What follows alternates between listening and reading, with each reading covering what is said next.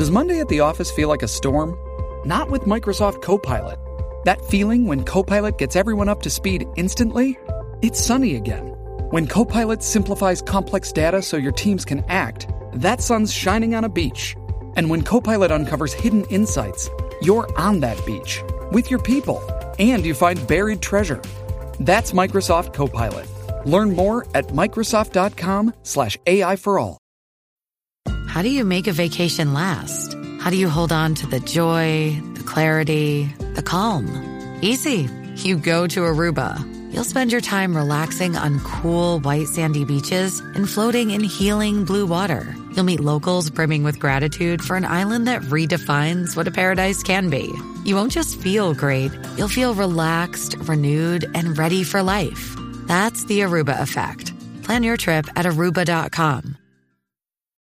Find a fresh take on a fall getaway to Wilmington, North Carolina and beaches. Enjoy hiking trails in a state park, fresh seafood with a side of live music, and fall festivals galore. Then live it up along the Riverwalk in Wilmington's historic downtown. With three island beaches, Carolina, Curie, and Wrightsville, and a vibrant downtown, you get the best of the Carolina coast all in one place. Plan your fall getaway at WilmingtonandBeachesVacation.com.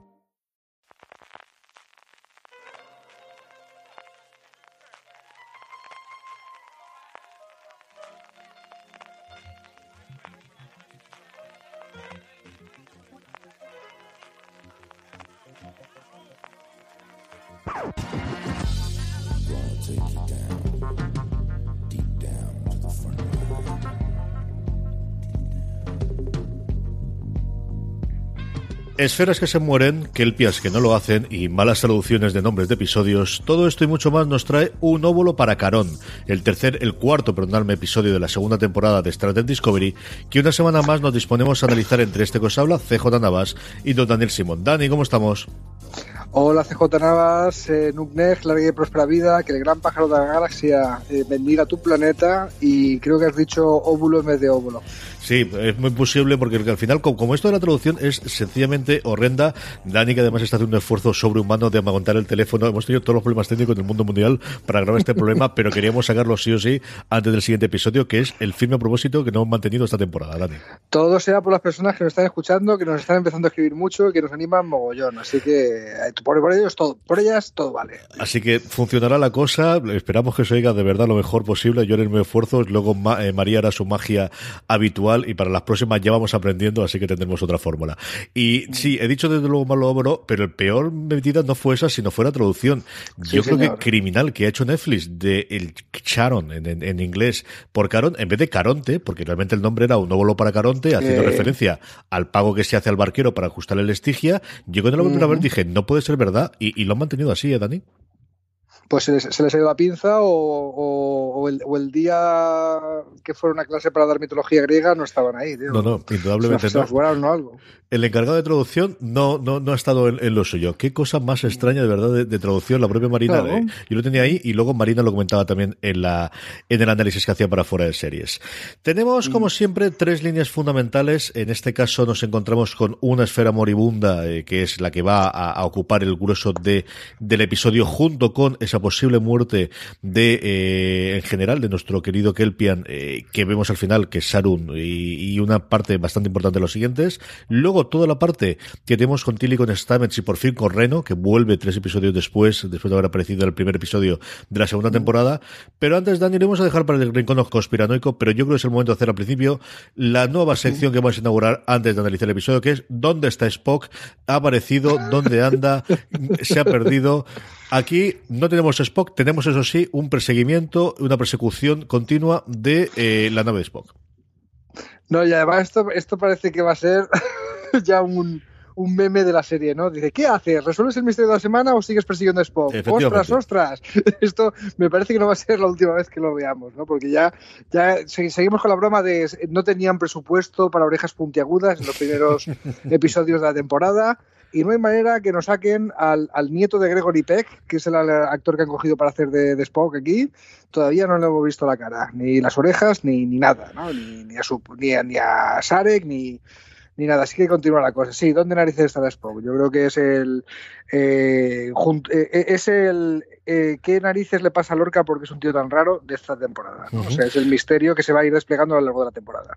Estamos, eso sí, en la ruta y cuando la ruta se paró por esta esfera que bloqueó y que vamos a empezar a analizar ya, después cuando estalló nos volvió a poner y nos dio información junto con el resto de la historia del universo y de lo que había pasado en guerras en, eh, imperios que ya han desaparecido hace milenios de años, también nos han puesto en la dirección de Spock para que en el quinto episodio le sigamos persiguiendo, que es una cosa que me hizo mucha gracia. Esa parte de, por cierto, que podemos seguir persiguiéndole. Esa parte estuvo muy divertida. No, sí, bien, es el, el premio que han elegido bien, ¿no? O sea, han elegido el Cádiz adecuado, si esto fuera la tercera de Indiana Jones, y el premio, o, sea, en este caso salvar la esfera, que ahora, lo contaremos, y el premio es pues que pueden seguir persiguiendo Spock y además han descubierto algo brutal sobre los Kelpians que nadie se esperaba, ¿no? Todo, todo por haber hecho la opción correcta de, venga, vamos a ser flota estelar, y vamos a tirarnos por investigar este misterio galáctico que nos hemos encontrado en vez de tirarle un misil, que era lo que iban a hacer. Eh, pues han ido por la parte de flota estelar, por la parte de Star Trek. Eh, insisto, y nos preguntan, nos preguntan los correos por, por, los haters de la serie. Los haters de la serie cada vez tienen menos argumentos para decir que esto no es el Star Trek de toda la vida, etcétera, etcétera. En esta segunda temporada les están dando en la puñetera cara todos los capítulos. Y aquí tienes un capítulo de Misterio de la Semana, un capítulo de, Misterio Galáctico, de una cosa que lo, venimos diciendo en los capítulos, ¿no? Es el misterio de la semana, que empieza y acaba aquí, en principio, aparte de todas las tramas que, que se van desplegando a lo largo de otros capítulos, ¿no? Y esto es 100% Star Trek, ¿eh? O sea, nos encontramos en este caso en una esfera de la galaxia, empezamos a hablar mm, lenguas en plan Torre de Babel, no nos entendemos qué narices es esto, eh, de qué va, vamos a investigarlo. Esto es Star Trek en estado puro, señoras y señores.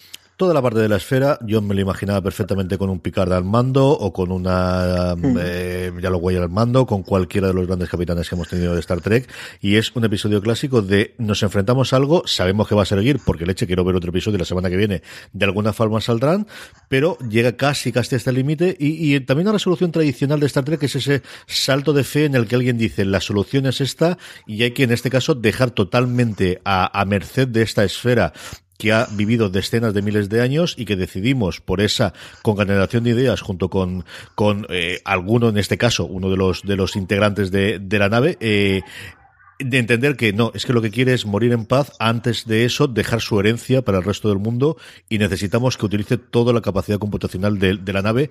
Es una historia que podríamos ver en cualquier otro lado y que está medianamente bien, yo creo bastante bien llevada, ¿no, Dani? Sí, eh, a ver, eh, me recuerda muchos, muchos capítulos clásicos de Star Trek. El tema de hay una dificultad de comunicación que tenemos que superarla, eh, el mismísimo Darmok, que es uno de los que siempre recomendamos para empezar, para quien quiera ver capítulos de la serie de la nueva generación y, y ver un poquito de qué van las series de Star Trek más allá de Discovery siempre tú y yo, Darmo, que es de los que más recomendamos de la quinta temporada de la nueva generación, y va de esto, de superar una dificultad comunicativa con, un encuentro alienígena, con un primer contacto, ¿no? Y, así muchos, muchos. Temas de, Hay otro de la primera temporada de Espacio Profundo 9 que eh, se llama Babel, precisamente, eh, en el que les entra un virus de afasia, ¿vale? Que se ponen a hablar con palabras en lenguaje normal, pero con palabras que tienen nada que ver, ¿no? O sea, al lápiz le llamas carpeta y al carrito le llamas helado o algo por el estilo. Y entonces no hay quien se entienda, ¿no? Por un virus que, entra, ¿no? Esto de nos ha entrado un virus raro y nos ponemos a hablar raro o actuar raro o nos da por hacernos el amor mutuamente, esto ha pasado en muchos capítulos de Star Trek, ¿no?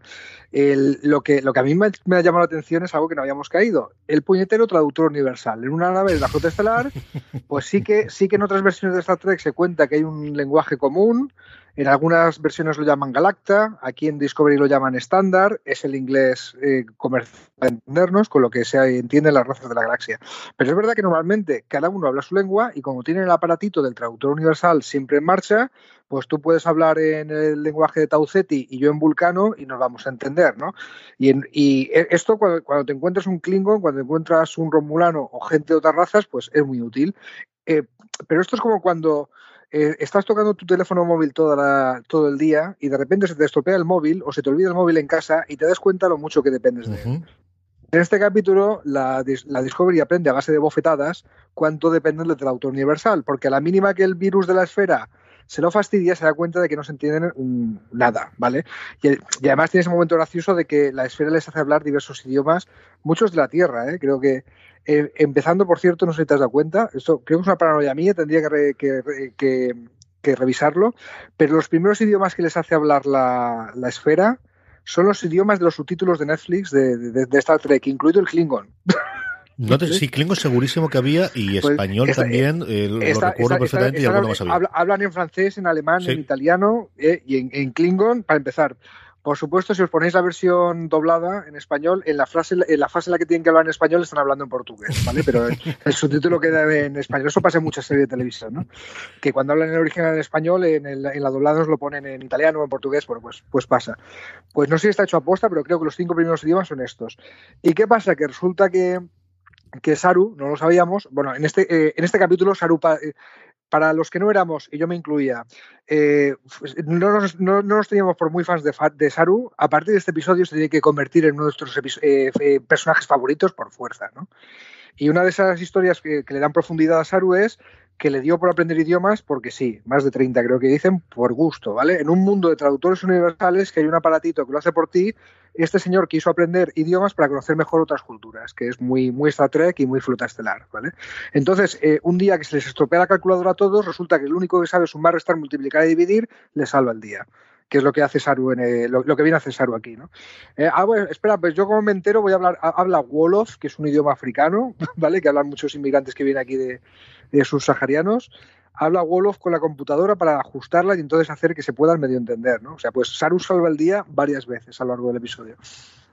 Ahora hablaremos de Saru con tranquilidad, en la que yo creo que es la gran, eh, desde luego, aportación a futuro de, del episodio que tiene adelante. Yo coincido contigo en que yo era un gran fan de la primera temporada, pero creo que, honestamente, a día de hoy es quizás el personaje más redondo que les está quedando de toda la serie, Dani.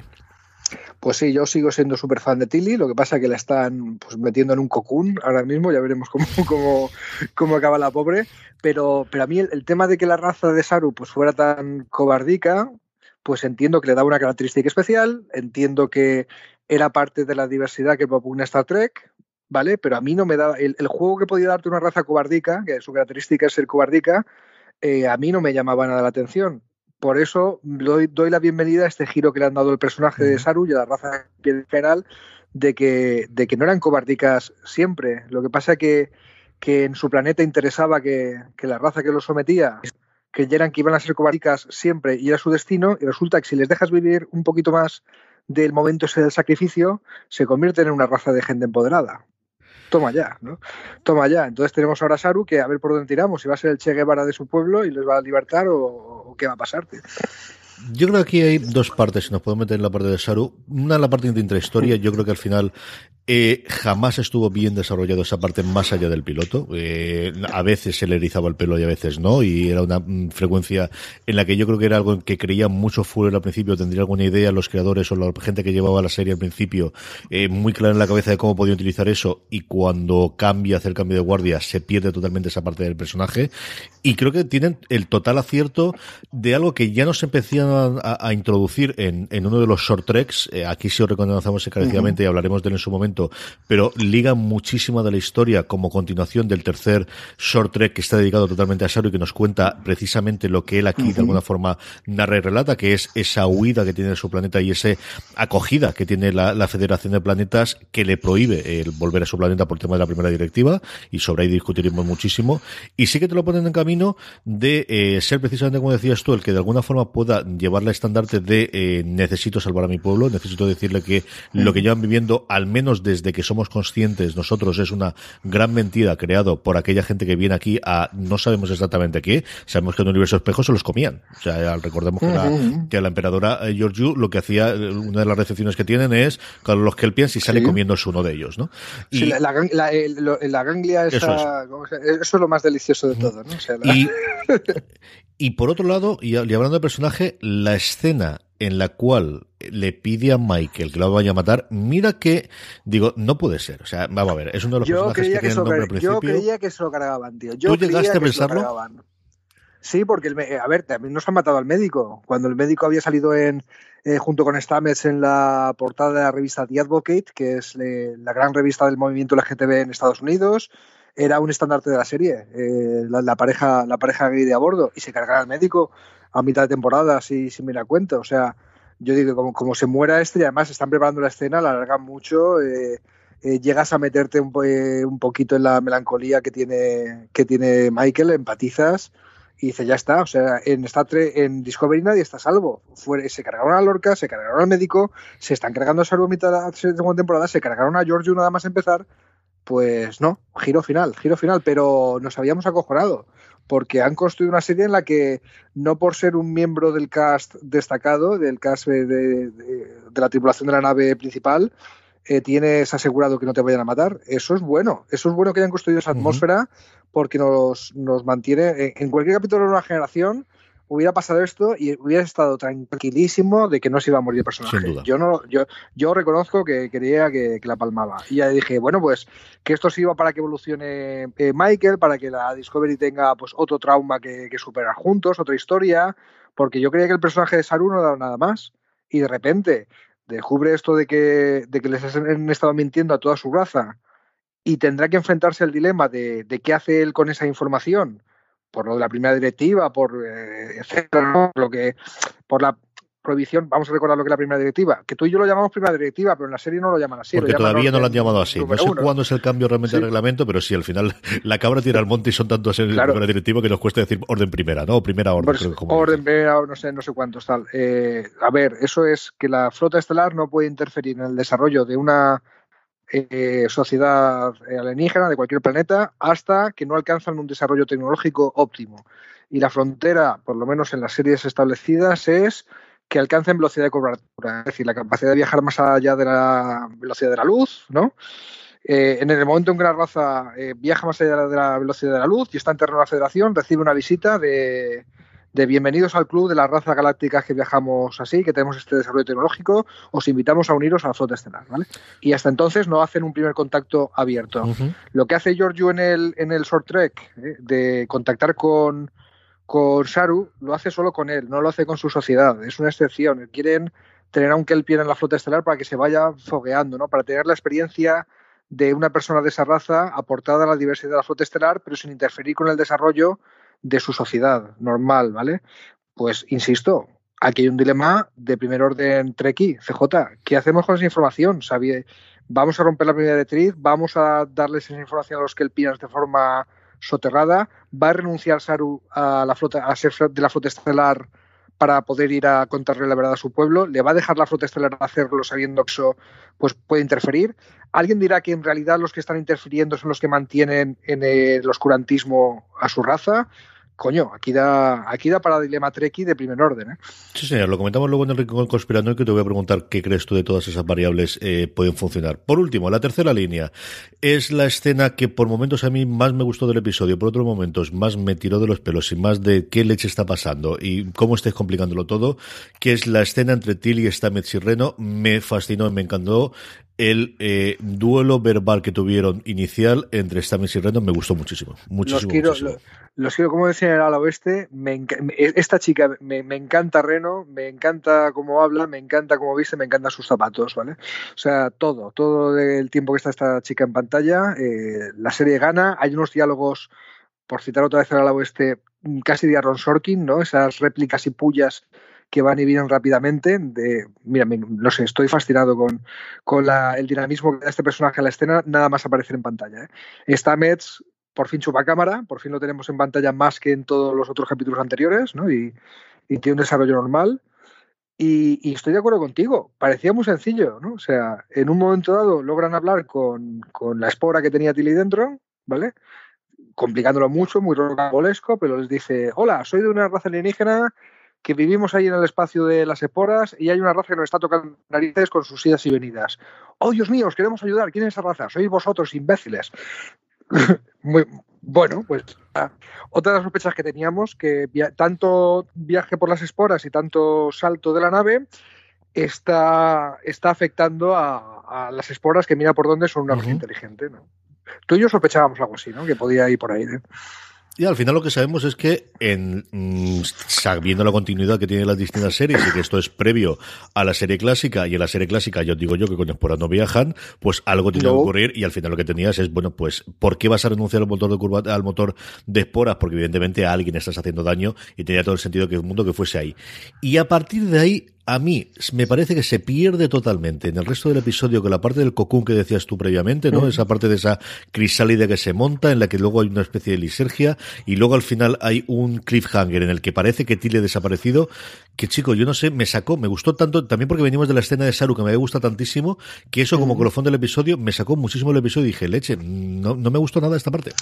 Vamos a darle una oportunidad a ver dónde lo llevan en el próximo episodio. El, sí que sí que es rarísimo que en cuanto les dan la información de que nos estáis tocando las narices, estáis trastocando nuestra sociedad, nos estáis causando mucho mal mm, viajando por nuestra zona, ¿no? la reacción de Stamets es muy protestelar. Ostras, perdona, no lo sabíamos, vamos a dar la orden de no saltar nunca más, ¿vale? Es Stamets, ojo, ¿eh? el que está el que está buscando una excusa para poder dar saltos y ver al novio muerto, eh, el que dice, no, no, esto se acaba, no te preocupes que, aquí la flota estelar no está para tocarle las narices a ninguna raza subespacial de hongos, ¿vale? Eh, no, no, estamos para esto. Y, la reacción de, May, o como ya vemos al alienígena este, es...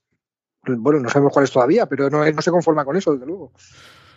Sí tiene otro momento de los dos bonitos, bonitos que tenía el episodio, mi forma de ver la parte de Tilly está mis serrenos, que es cuando alcanzan Space Oddity para tranquilizar a Tilly antes de que le haga la preparación. Es decir, es un momentito complicadito y que paran de cantar después de que le haga el agujerito, que también es una cosa que me extrañó mucho, pero es un momento sencillamente delicioso, ¿no? Más allá de que 300 o 400 años después se siga cantando Bowie, que mira, te reconcilio un poquito con la raza humana, eh, ese es un momento precioso. Recuerda que, en, que, que, había una fiesta en la temporada pasada que tocaban... Totalmente cierto, totalmente cierto. Saturday que era algo del estilo, no sé. Pero bueno, muy, muy bonito el homenaje a Space Oddity, que es una canción de David Bowie, que habla precisamente de un astronauta eh, cuya nave está a la deriva en el espacio. Lanzando un mensaje. Fíjate que, que empieza, que cuando le dice esta mesa a Tilly, por favor, cántame tu canción favorita, porque yo imaginaba que como le va a trepanar el cráneo, dice, bueno, si se me va la mano y le lobotomizo sin querer y le corto un trozo de cerebro, quiero tener una referencia para saber que no le he borrado recuerdos o no le he estropeado más de la cuenta el tema, ¿no? De hecho, yo creo que volverán a cantar Space Oddity para que Tilly eh, demuestre que es Tilly, ¿vale? Que no se le ha metido una espora adentro y está controlando. Yo creo que eso lo van a usar de, piedra de toque, que no está hecho a posta. Eh, Space Oddity es una canción bonita y además eh, la escena está muy conducida para la de, de, de Bowie, yo creo. No empieza no cantando por un This is Round Control to Major Tom, que es la frase más conocida ¿no? de, la canción, sino que tenías que saber de qué estaban hablando. ¿no? O sea, tardabas, si no conocías a Bowie, tardabas dos o tres estrofas en hacer que te, que te sonara. Otros viciados lo sabíamos desde el principio. Por lo menos eh, yo sin conocer toda la discografía de Bowie, pues sí, hombre, Space Odyssey sí, y, y, Starman y todo el disco de Siggy Stardust y, y, y Life from Mars, que también ha dado para muchas series, Life from Mars, incluida una que se titulaba así, ¿no? y, y, si os, y si os gusta American Horror History, pues toda la, toda, toda la temporada del, de la, del Circo de los Freaks, del Freak Show, está basada en, eh, por lo menos el planteamiento del piloto está basado en, Life from Mars y de hecho la cantan en ese episodio. Y, y bueno, que Bowie da para mucho juego en las series y mira, en, en Discovery también. Con esto hemos analizado las tres líneas fundamentales que tenía el, primer, el episodio. Vamos ya con, con, antes del rincón de los conspiranoicos, antes de los correos, que hemos recibido tanto correos como comentarios en iVox. ¿Alguna cosa más que se haya quedado? Y yo sí que quiero destacar los primeros minutos, que al final se nos van a olvidar, sino del episodio, que es la llegada de número uno, que no lo habíamos visto desde The Cage en su momento en la serie original, eh, interpretado por Mayel Barrett, la que posteriormente sería, bueno, entonces ya era novia en su momento de, de, de Jane Roddenberry, posteriormente fue la mujer y puso durante muchísimo tiempo la voz al ordenador, pero era un personaje muy interesante que se perdió, del que tú hablaste en su momento y que nos llegó reinterpretado y de verdad que yo no la reconocí. Mira que esta mujer siempre me ha gustado y la he seguido eh, muchísimo en su carrera por Rebecca Robin Jean, durante un tiempo Robin Jean Stamos, después de divorciarse de John Stamos, el tío Jesse de, de Padres Forzosos volvió a recuperar el, el apellido único de Rebecca Robin Jean y me encantó me ha encantado y espero que lo veamos mucho más. Sí, señor, la mayoría de los frikis la conocemos por interpretar a Mística en las películas de X-Men. el, para mí el tío, para mí el tío Jesse, bueno, eh, John Stamos siempre será el batería de los Beach Boys, que fue batería de los Beach Boys de una temporada y por eso los Beach Boys salían en padres forzosos. ¿Por qué te estoy contando esto? Porque soy un puto viciado de los Beach Boys, no tiene nada que ver con, con, el, con el capítulo y aquí lo dejamos. Pero sí, el, la número uno es otro guiño a los Trekkies clásicos y a la gente y, y otra patada en la cara a la gente que dice que esto no es el Star Trek de toda la vida. Pues mira, si querías una precuela de la serie clásica, toma precuela de la serie clásica, aquí tienes a, a este personaje tan icónico, ¿no? Que, que, tú, eh, que es verdad, o sea, vamos a refrescar lo que dijimos.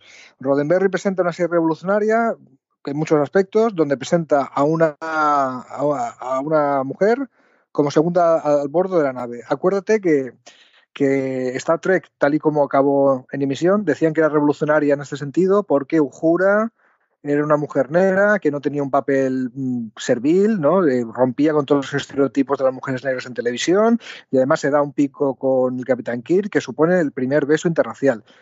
¿A la que revolucionaria es Star Trek? Bueno, pues la visión de Roddenberry era todavía más allá. En los años 60 en Estados Unidos planteó que una mujer fuera la segunda de a bordo de, la nave dirigida por un tal Capitán Pike, ¿no? Y que había por ahí un vulcano que se llamaba Spock. Bueno, pues fue tan revolucionario que le dijeron, no, este piloto no, no te lo podamos en un giro raro en la historia de televisión hasta ese momento. Le dieron una segunda oportunidad y le dijimos, pero nos ha gustado, preséntanos un segundo episodio de, piloto de Star Trek, que fue Where No Man Has Gone Before, ya con el Capitán Kirk, ya con el personaje de Spock que recuperan de, ese primer intento en, como primer oficial de la nave. Bueno, y se establece esa cronología de que, de que la nave esta de Enterprise existió antes de que Kirk fuera capitán, que tenía un capitán que se llama Pike entonces, que Spock ya estaba ya miembro de esa tripulación, y esa historia, ese canon, continúa aquí, aquí en Discovery, ¿no? O sea que sí que es una precuela de Star Trek perfectamente insertada en la continuidad que, que tanto, por cuyo respeto a la misma, tanto clamaban estos haters, ¿no? Que, que insisto, cada vez tienen menos argumentos.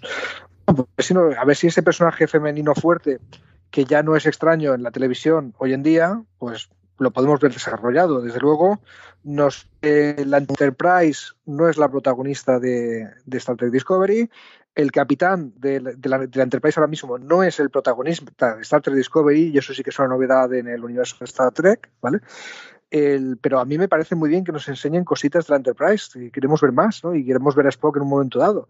Así que gran guiño para los fans y, hombre, imagino que, que, a una actriz del calibre de Rebecca Romijn no te la traes para, para hacer un cameo te la traes para, para, que sea un personaje más o menos regular. Así que a ver, a ver, tú no sé si tú tienes información al respecto. No, absolutamente nada, tampoco me he enterado. No sé si, yo creo que hay dos posibilidades. Una, que vayan tocando con ella de vez en cuando, o yo creo que vamos a tener un arco argumental que por alguna circunstancia tenga que incorporarse a, a la Discovery y al menos dos, tres episodios los haga conjunto, que es lo que habitualmente vas a traer a alguien y sobre todo cuando tienes esa presentación tan en sociedad que tienes al principio del episodio. ¿Qué pasa con Saru? Abrimos el rincón conspiranoico. ¿Cómo ves tú toda la trama que hemos comentado de Saru? ¿Se va a ir ya mismo? ¿Va a esperar un poquito de tiempo? ¿Vamos a retomar directamente esta, eh, bueno, este descubrimiento que tiene y él va a empezar a darle vueltas a cómo puede ayudar a mi gente? ¿Cómo ves tú el, papel de Saru en los próximos episodios, Dani? Yo creo que le está dando vueltas ya mientras estamos hablando. Y entre episodios le va a dar muchas vueltas y no sé en qué momento aparecerá en pantalla ese dilema o si va a ser una cosa recurrente tal, pero al final Saru con ese va a intentar darle esa información y entre comillas liberar a su raza, ¿no? Pues el, eh, Marina Such en su, en su artículo hablaba de que posiblemente lo convierta en un libertador, yo hago la broma esa del de, Che Guevara, de los Kelpians, eh, yo creo que va a ir por ahí. Lo que pasa que en la mejor tradición de Star Trek eso significará retorcer, reinterpretar, torturar los datos hasta que la primera directriz pues encuentres un agujero legal para colarte y, aplicarlo por ahí, ¿no? Eh, eso sí quiere la ayuda Flota Estelar, si no tendrá que enfrentarse a decir pues, pues ha sido un placer queridos compañeros y compañeras de la Flota Estelar, pero a ellos quedáis que yo tengo una, una higher calling, ¿no? Una, una llamada más elevada, una misión más, más alta. Podría, podría pasar, pero en la mejor tradición de Star Trek yo creo que hay que encontrar la forma de, reinterpretar la, primera directriz para, que pueda encajar la historia.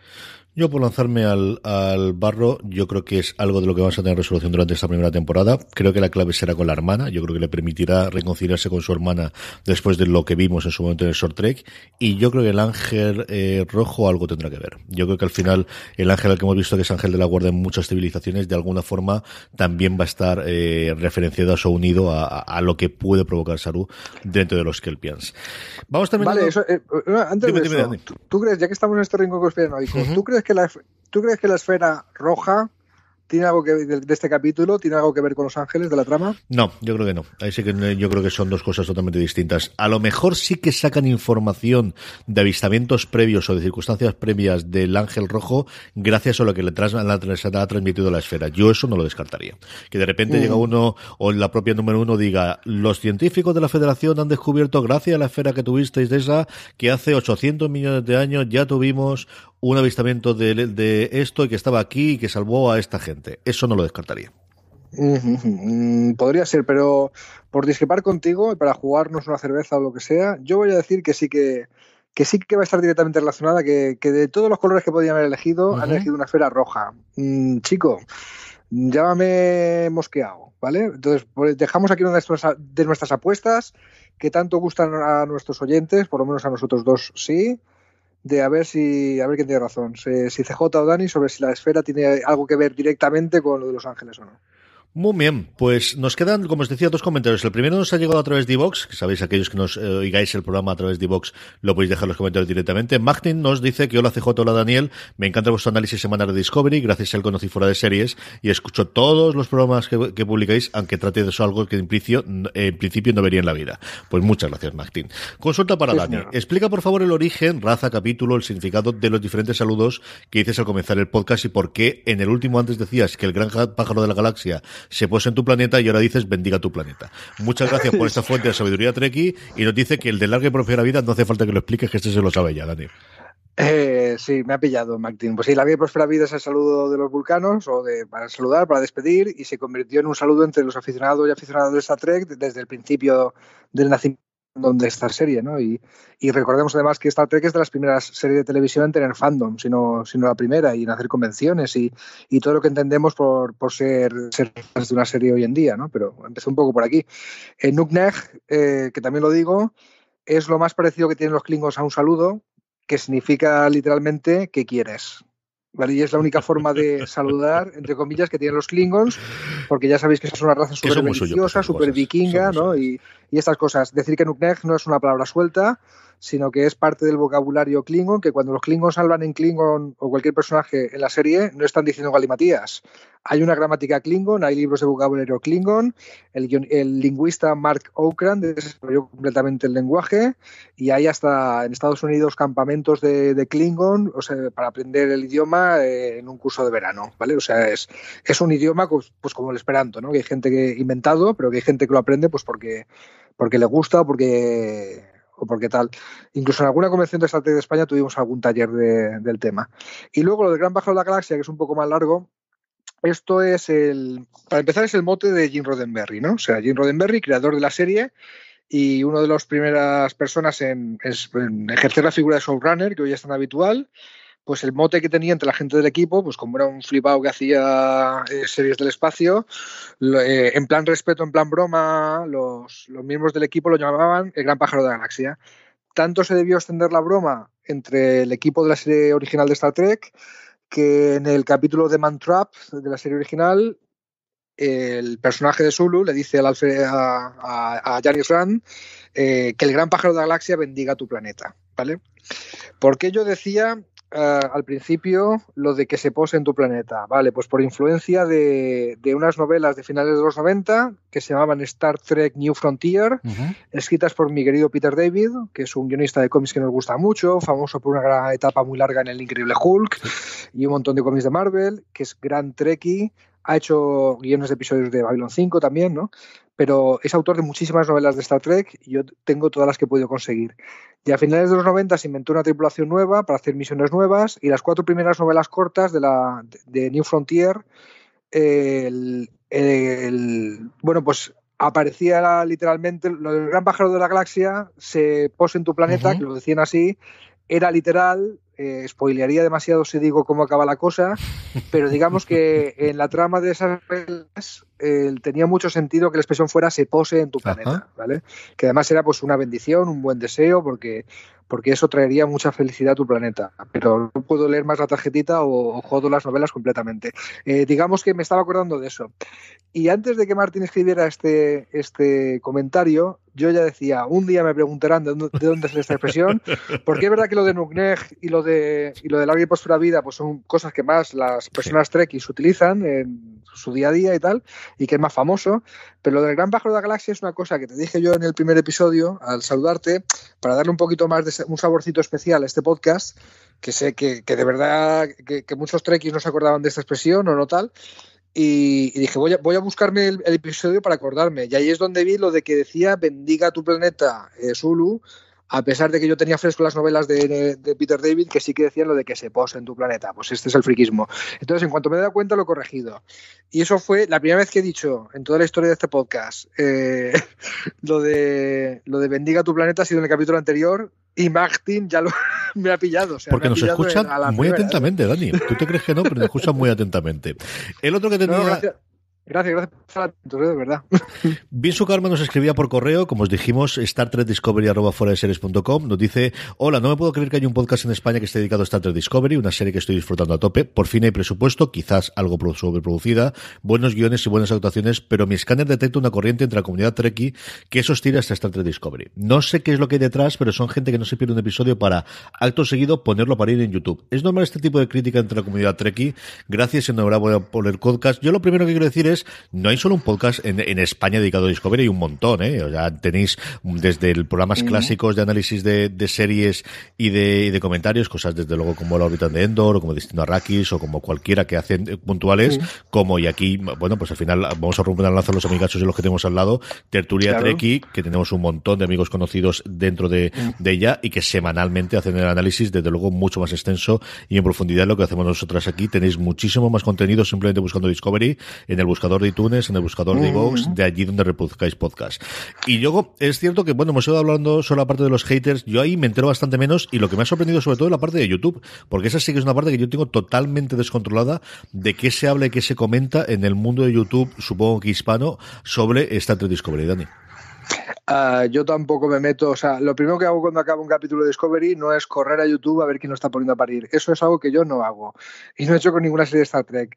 Pregunta a Vinsu si, si es normal. A ver, creo que es normal en cualquier fandom, ¿vale? Creo que, que sale una película de Spider-Man y hay muchos haters, que sale cualquier película de, no sé, de Kid-Man, de El Señor de los Anillos, de lo que sea.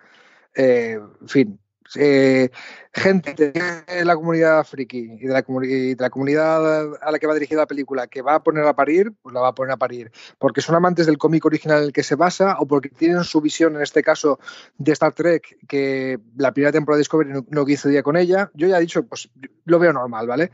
Llevo siguiendo Star Trek desde principios de los años 90.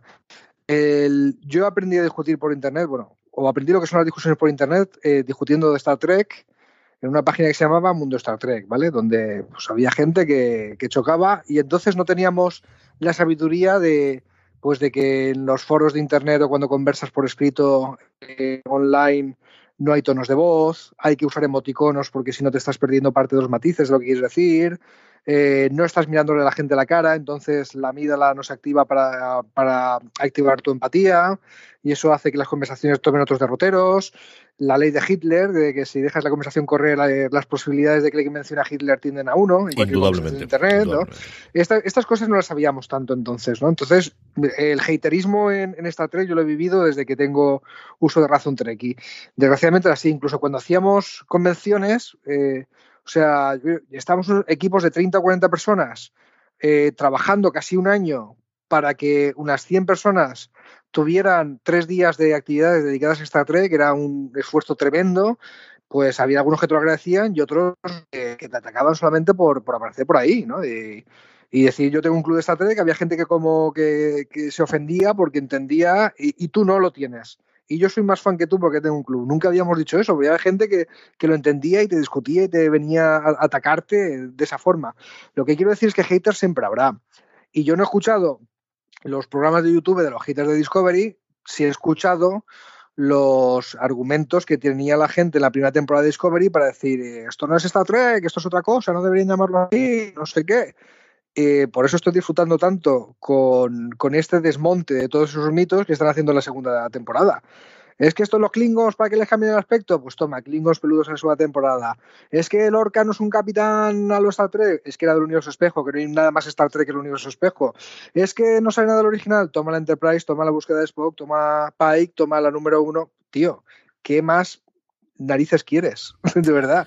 Que les hagan caso, Dani. Si lo único que quieres es que les hagan caso. Si lo que hay que hacer es no alimentar a la bestia, ya lo sabes. ¿Ves? Eso, lo sabemos en los 90. ¿eh? Si te encuentras con un troll, no tienes que alimentarlo. Comen atención, no le prestes atención. Son reglas básicas de la discusión por internet que, que, que ahora, ahora, we know better, ahora lo sabemos, ¿no?